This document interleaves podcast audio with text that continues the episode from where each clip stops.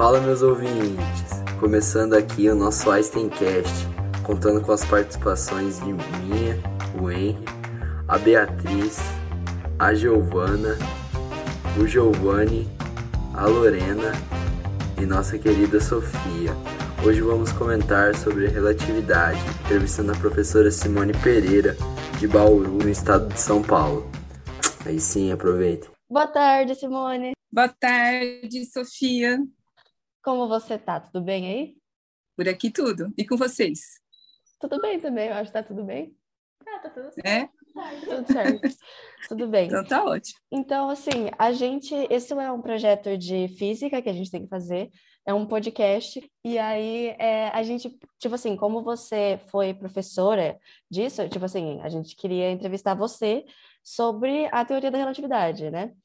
Na verdade, eu comecei a dar aula de física, eu era estudante ainda de física, e acho que naquela época já não tinha muito professor. Então, meu primeiro dia de aula, eu, a primeira vez que eu dei aula foi, eu era estava fazendo o segundo ano da faculdade, e foi em 1984, imagine, vocês não tinham nascido, né? nem estava em pro, projeto ainda. E aí eu dei aula de física desde então, né? Dei aula para o pessoal mais ou menos da idade de vocês aqui na Unesp, que é chamado Colégio Técnico Industrial, e dei aula na faculdade também, que é aqui, antigamente se chamava USC, agora é Unisagrado. Né? Uhum. Então, assim, me formei aqui, em Bauru, e depois eu fiz mestrado em ensino de física lá em São Carlos. Mas agora eu estou aposentada, só fazendo essas coisas, podcast. podcast.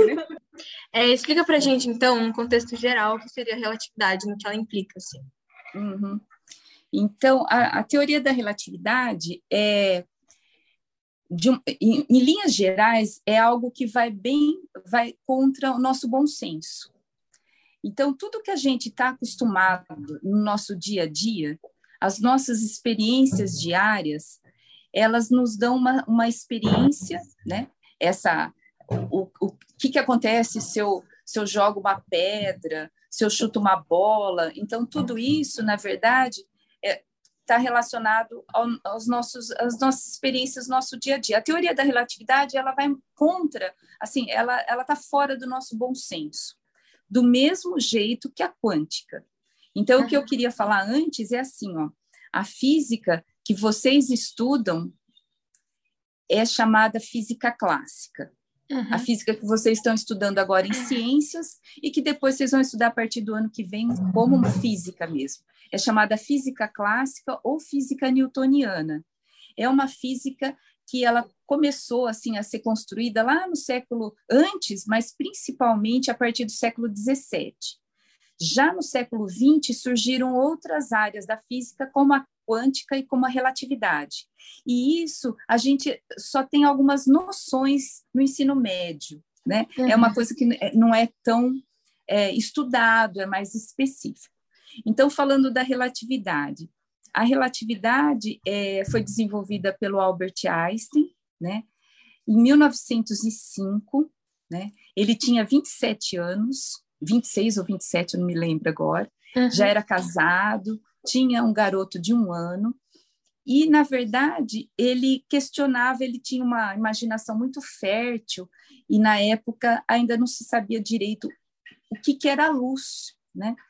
E se pensava muito na luz. E o Albert Einstein ele fazia essas excursões imaginárias e, e trabalhando no escritório de patentes em Berna, lá na Suíça, um dia ele pensou assim, ah, ele já havia pensado sobre isso quando adolescente. Se eu estiver viajando à velocidade da luz, como que eu vejo os ponteiros do relógio numa torre lá na cidade? Ele estava dentro de um ônibus. E a partir dessas, desses questionamentos, tal, ele desenvolve uma teoria essa primeira teoria chamada teoria da relatividade restrita ou teoria da relatividade especial. Ele escreve isso e mais outros artigos, são quatro artigos em 1905. E aí a comunidade científica olha assim meio, né, ah, é um negócio muito diferente, né?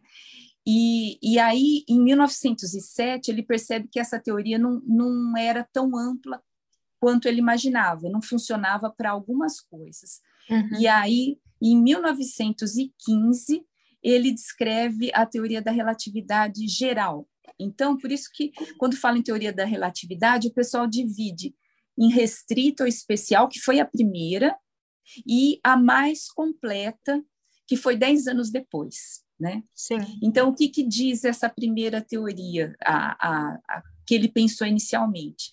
Ele pensa assim: é, existe uma constante no universo, nas leis da física, isso passa a ser um, um dos postulados dessa teoria, que é a velocidade da luz. A velocidade da luz no vácuo, 300 mil quilômetros por segundo, essa velocidade é sempre igual. Se estiver no vácuo, ela não vai mudar. Então, se você tiver com uma lanterna, tá emitindo um feixe de luz, e você está só caminhando, né, no vácuo no ar, porque no ar também não é muito diferente a velocidade da luz vai ser 300 mil quilômetros por segundo. Se você tiver num, num carro de Fórmula 1, né, a 450 quilômetros por hora, a velocidade da luz também vai ser a mesma, não importa. Né? Então, esse é um dos postulados.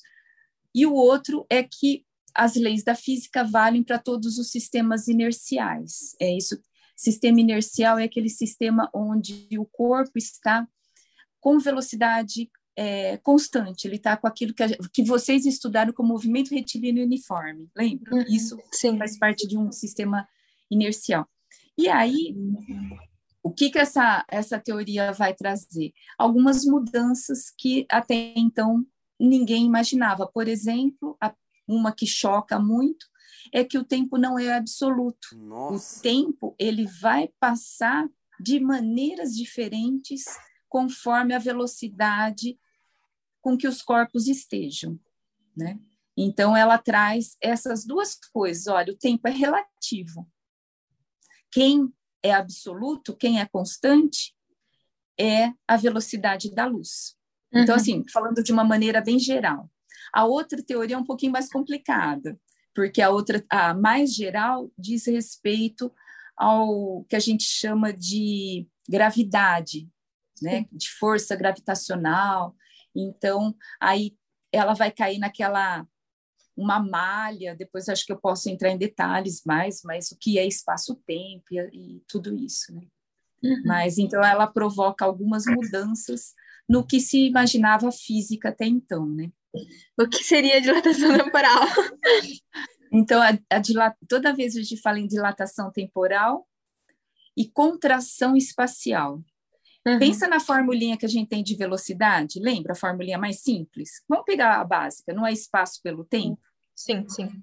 Se a velocidade vai permanecer constante, sempre vai ficar igual, qualquer uma dessas grandezas, espaço ou tempo, uma variando, a outra vai ter que variar também, uhum. certo? Para a velocidade permanecer constante. Então, o que, que o que, que, diz essa teoria que está comprovado? Tudo isso que a gente vai falar aqui, né, está falando aqui, são coisas que não são imaginárias. O Einstein imaginou, mas depois ele elaborou e tudo foi comprovado, uhum. primeiro matematicamente e depois com comprovação mesmo empírica, né? E aí, na verdade, a contração, é, desculpa, a dilatação temporal, ela diz o seguinte, ó, se eu estou a velocidade baixa, que é o que acontece no nosso dia a dia, nós nunca estamos a velocidades altas. Aí vocês podem perguntar, ah, professora, e se eu pegar um jato, né? Um jato supersônico, né? Que viaja a velocidades da luz ou um pouco é, da luz, do som, né? Supersônico do som ou um pouco mais. É uma velocidade baixa. Uhum. Então, pensando nas possibilidades das nossas velocidades aqui, se a gente pegar uma velocidade muito alta, mesmo assim ela é baixa se for comparada à da luz. Então, o primeiro é. ponto é esse. Né? A gente tem é, a, a, a teoria da relatividade, ela trabalha com velocidades altas. A gente não tem isso no nosso dia a dia, mas vamos supor que tivesse. Então, vamos imaginar uma coisa bem simples. Eu falo assim, meninas, daqui a pouco, vamos fazer um intervalo, daqui cinco minutos, a gente volta aqui e continua. Todo mundo marca no relógio cinco minutos. Os cinco minutos vão passar da mesma maneira para todos, todas nós, né? Porém, se a gente tivesse, eu tivesse numa velocidade diferente da de vocês aí, né? Eu estou falando com vocês, mas eu estou numa nave espacial, uma velocidade altíssima. Os nossos cinco minutos não seriam iguais. Caramba. Seriam de formas diferentes. Seriam diferentes. E o meu tempo vai ficar dilatado. Então, quanto maior a minha velocidade, mais devagar o tempo passa. Só que isso, né, quando o pessoal vai extrapolar para viagens espaciais, né, ficção científica, tal, o que, que vai acontecer? As pessoas também vão envelhecer mais devagar, porque o tempo para elas estaria mais lento. Então, daí tem o paradoxo dos gêmeos, né? Que a gente pega só uma partezinha dele, dois gêmeos, um fica na Terra, o outro vai viajar a 67% da velocidade da luz. Se na Terra é, a pessoa que está na Terra envelhece, por exemplo, 10 anos, porque no nosso tempo se passaram 10 anos, o que está viaja, viajando a 67% da velocidade da luz vai ser a metade. Sim. Então, ele vai envelhecer 5 anos. Por quê? Porque a velocidade dele é muito mais alta, então o tempo sofre essa dilatação. Isso foi detectado? Isso foi comprovado? Foi foi comprovado já lá atrás.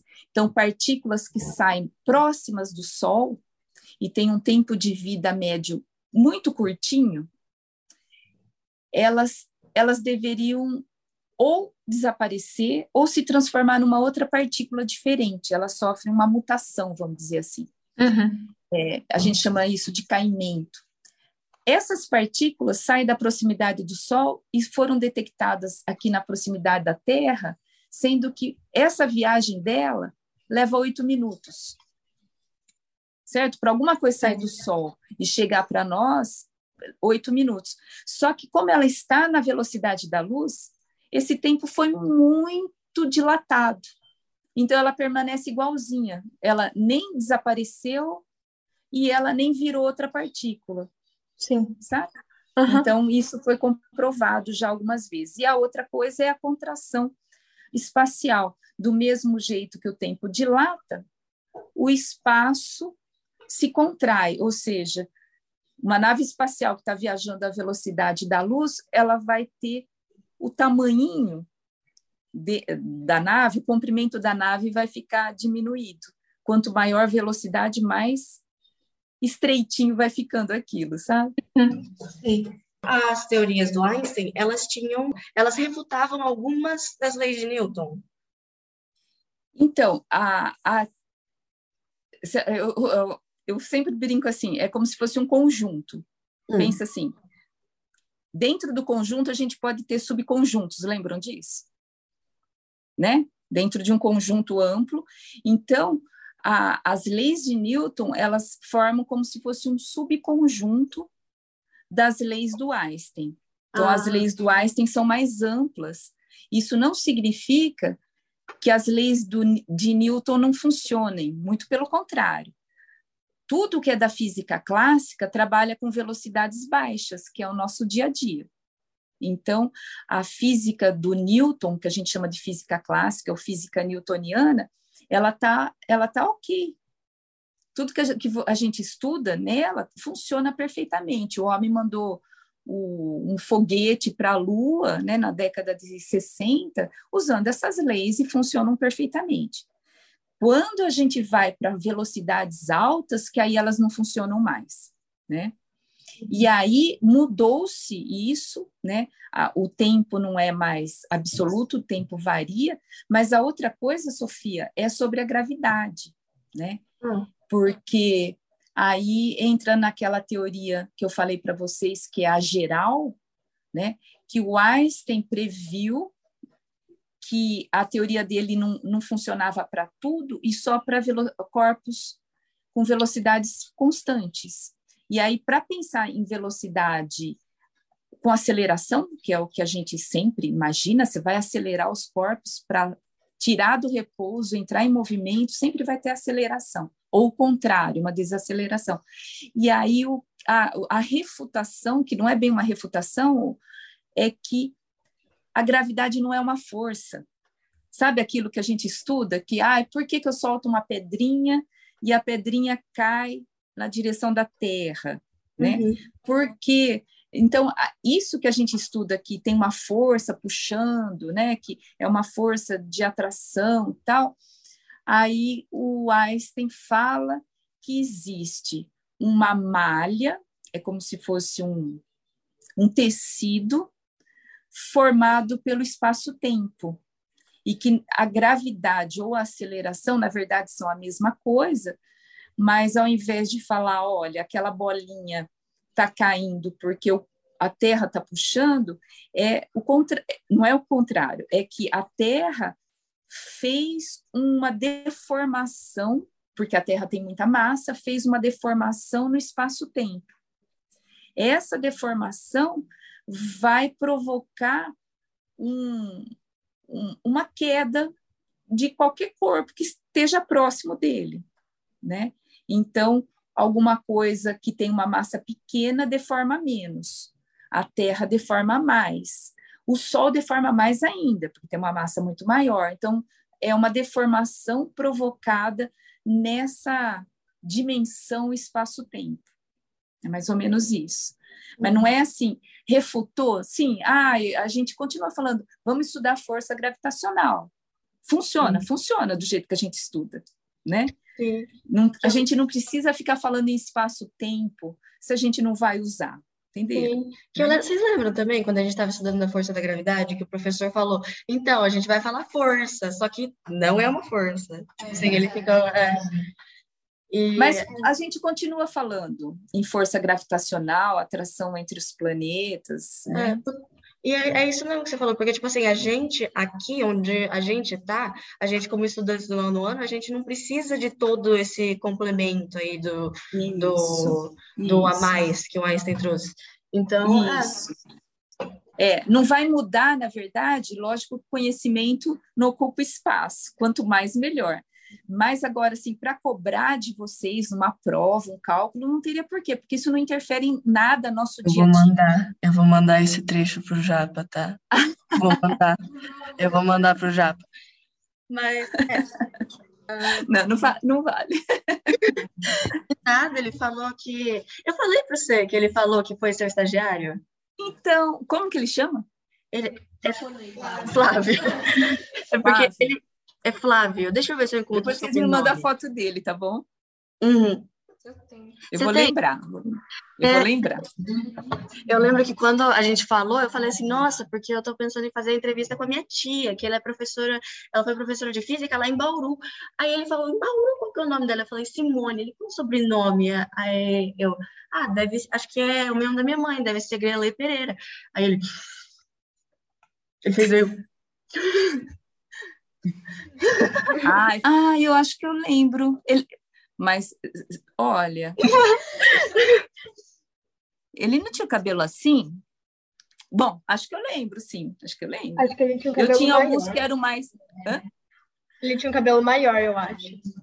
É, tinha, tinha, alguns que eram mais quietinhos e outros eram mais falantes, assim, então, mas ah, acho que sim, acho que sim, acho que eu lembro. Eu acho que, eu acho que ele era mais, mais falante. É. Meu Deus do céu, do nada ele começa a falar de picanha.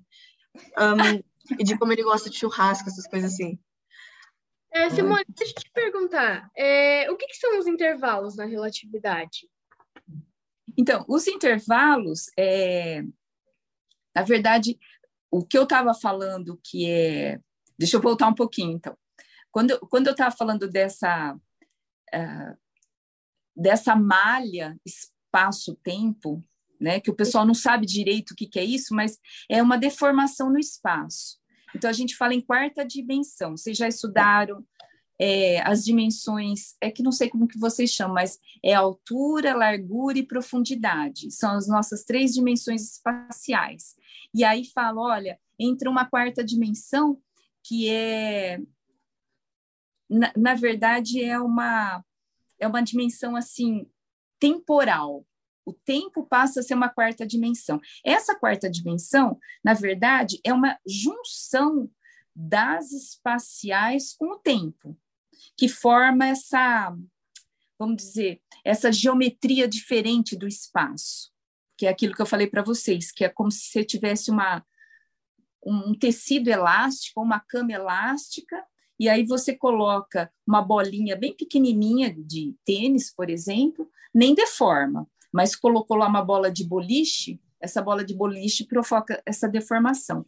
Como a gente tem essas, essas coisas, é, como que você vai medir tudo o que a gente conhece, né? aquelas grandezas que a gente conhece, de medir espaço e tempo lá na nossa, na, na física que a gente usa no dia a dia, como que a gente faz isso para para medir isso né, numa, numa situação relativística.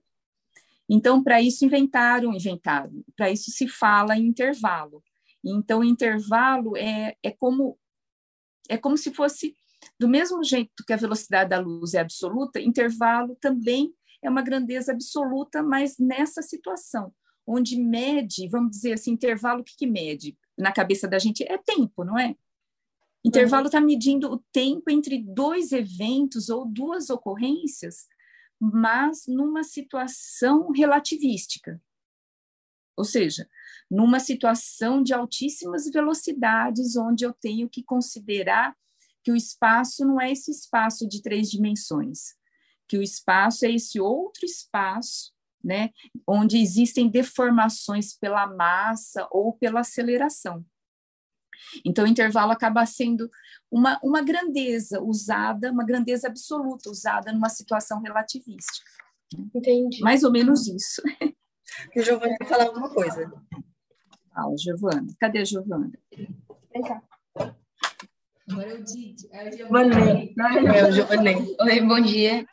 Oh, desculpa, Giovanni. Entendi, Giovana. Oi. Eita, dizer. É, eu queria perguntar também sobre essa relação da viagem do tempo com a relatividade. Ah, então, essa viagem do tempo com a relatividade, ixi, aí é, é, é bem, na verdade, assim,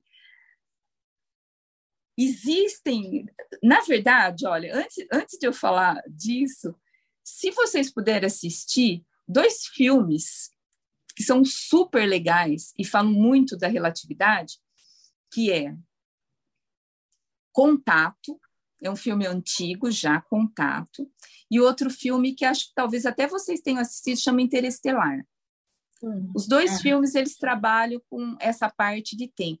Mas a, a, a viagem no tempo, a teoria da relatividade ela trabalha com outras coisas também. Eu só vou falar assim bem rapidão, porque eu também não manjo muito essas coisas não, né? E nada é muito ah, tu, tudo é suposição, né, Giovanni? Não, não, nada é comprovado. Mas o que, que o pessoal imagina? Pela teoria da relatividade, o pessoal fala, olha, existem tem coisas que já foram comprovadas agora, por exemplo, que no centro das galáxias ou quando uma estrela anã vai morrendo, tal, viram os buracos negros. Nesses buracos negros, se, é, se a estrela era uma estrela é, que fazia uma rotação, provoca um tipo de um anel, assim, né? E é, esse anel são os tais é, buracos de minhoca, né? Ah, e aí existiria uma, é como se você dobrasse aquela aquele tecido que é o espaço-tempo e você poderia fazer viagens, né? Ou tem gente que fala que é viagens para outras dimensões, ou viagem para a mesma na sua mesma dimensão, mas em outras em outros tempos. Então você atravessaria uma coisa que iria levar, uma viagem que iria levar milhões de anos, porque sei lá, você tem que sair né? Imagina, tô, tô com tecido aqui, né? Imagina que você dobre ele assim, ó, né? Então, uma coisa que você teria que sair daqui e fazer essa volta toda para chegar aqui, abre-se um buraco de minhoca e daqui você passa para cá rapidinho, né? É um negócio assim. Então, isso encurtaria tudo, né? Existiria a possibilidade de dessas viagens. Então, tem um monte. Ah, essa série Dark, né? Que acho que você já eu deve sei. ter ouvido falar, tá? Uhum. Trabalha muito com um monte de coisas relacionadas a essa parte, né? Aí, eu não sei, eu particularmente acho que essas viagens no tempo assim não, não serão tão fáceis, não, não serão. Porque aí tem, porque aí tem um problema que um dos problemas não é só o tempo, né? Mas se você precisa de eh, pelo buraco de minhoca tudo bem, mas se você precisa de velocidades altas também, aí a massa, lembra aquela formulinha do, do Einstein lá, E igual a mc ao quadrado? A massa também ela vai desaparecendo, vai virando energia e o que o corpo ali se desintegra, vira energia. Então também tem vários problemas aí. Então, sei lá, esse, esse negócio de viagem no tempo eu acho que é mais legal para a gente pensar em filme de ficção mesmo, sabe? Entendi. Acho que mas eu, mas eu não manjo, eu não manjo assim, não sei. Eu estou falando. Pode continuar. Ah. Não, ah. não, o que eu estou falando assim é que, que cada um tem uma visão sobre isso, mas. Ah, sim. Eu acho que a Lorena vai fazer mais uma pergunta para ah. fechar. Vai lá, Lorena. Cadê a Lorena? É, é você, Bia. Oi, é a Bia aqui. Tudo bom? Ah, é a Bia. Me enganaram. É. Então. Tudo bem, Bia? Ah. Eu queria perguntar como que é, a relatividade afeta no nosso cotidiano. Assim, tipo, como que ela influencia. Tá. tá. O, Ô, Bia, é assim, ó, se a gente for pensar de maneira super concreta, assim, ela, ela influencia muito pouco. Mas uma das coisas que é, são, uh, sofrem, só são possíveis graças à aplicação da, da, da teoria da relatividade, graças ao desenvolvimento de tudo isso, é tudo relacionado à telecomunicação. Como a gente usa satélite, e satélite tem uma velocidade relativamente alta, né? não, é, não é uma velocidade altíssima perto da luz, mas ela está com uma velocidade mais alta, os, os, satélites, e além disso, eles estão a uma distância grande aqui da, da superfície da Terra. Então, uma das coisas é o GPS. Então, quando a gente vai usar o celular, por exemplo, para localização, ah, eu quero ir em tal lugar, tal, a gente usa esse sistema de, é, chamado Sistema de Posicionamento Global, daí o GPS. E, e, o GPS ele trabalha com uma triangulação de satélites. Então esses satélites eles têm que sofrer uma correção da teoria da relatividade para te dar justamente a posição que a gente está e aonde a gente quer chegar. Então tem que ter a correção da é, usando a teoria da relatividade para se utilizar essa tecnologia. Né? Isso é uma das coisas. Eu uso em satélite, em transmissão, telecomunicação, toda essa parte. E falam que se não tivesse, é, é mais ou menos isso, eu não, agora eu vou tentar lembrar, falam que se não tivesse a, essa correção é, da teoria da relatividade nesse sistema de GPS, por exemplo, a gente teria ao dia uma diferença de 11 quilômetros.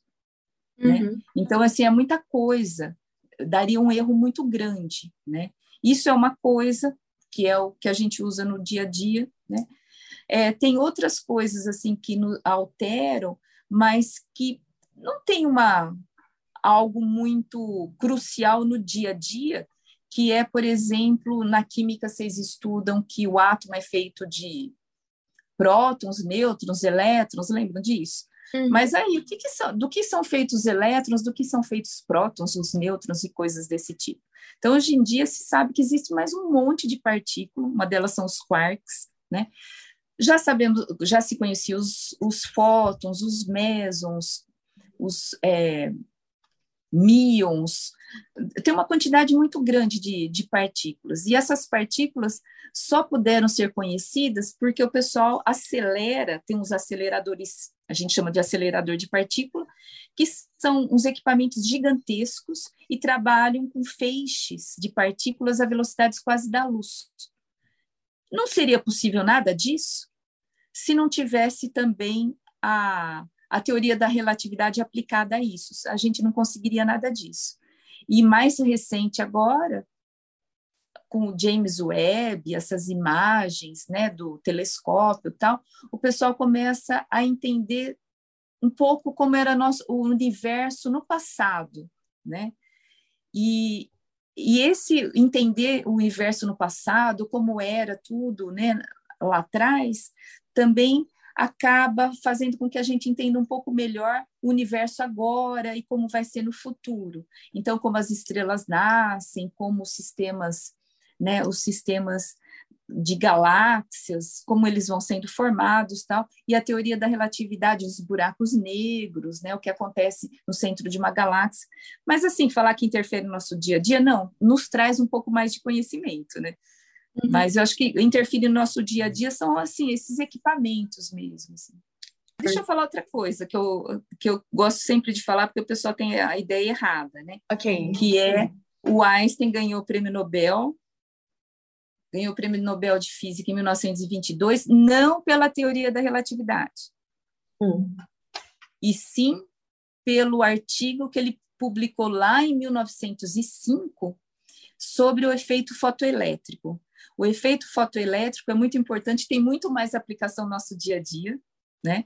E foi é, é isso que fez com que o Einstein recebesse a teoria, a, o prêmio Nobel, né? O prêmio Nobel de física é Nobel, né? Que acho que é o mais normal. E, e, e, não pela teoria da relatividade. Então, é. a teoria da relatividade ela é muito mais ah, estranha de se entender, né? Sim. Mas, mas a quântica também é, e o efeito fotoelétrico vai puxando para o lado da quântica também. Né? E a quântica tem muita coisa assim que, tipo, a gente acha errado, né? Que, tipo assim, nossa, às vezes a pessoa fala, sei lá, signo, e aí fala, não, isso é porque quântica e tá, tá, tá. Mas não é isso, isso né? É completamente não, diferente. É. A, o termo quântica foi utilizado para coisas que ninguém consegue comprovar, mas para fazer de conta que é um negócio importante e que é uma coisa também que ninguém entende, Hum. Eles usam o termo quântico. Então, todas as vezes que vocês encontrarem qualquer coisa falando quântico, que não é da física, da mecânica, nada, tá. esquece. Porque é, é uma maneira de falar: olha, isso daqui é de verdade, mas é mentira, é mentira. Não tem isso, não. Não tem essas comprovações. A quântica é super estranha, né? é uma, uma área bem, bem diferente também, também foge ao senso comum, né? As uhum. coisas que a gente.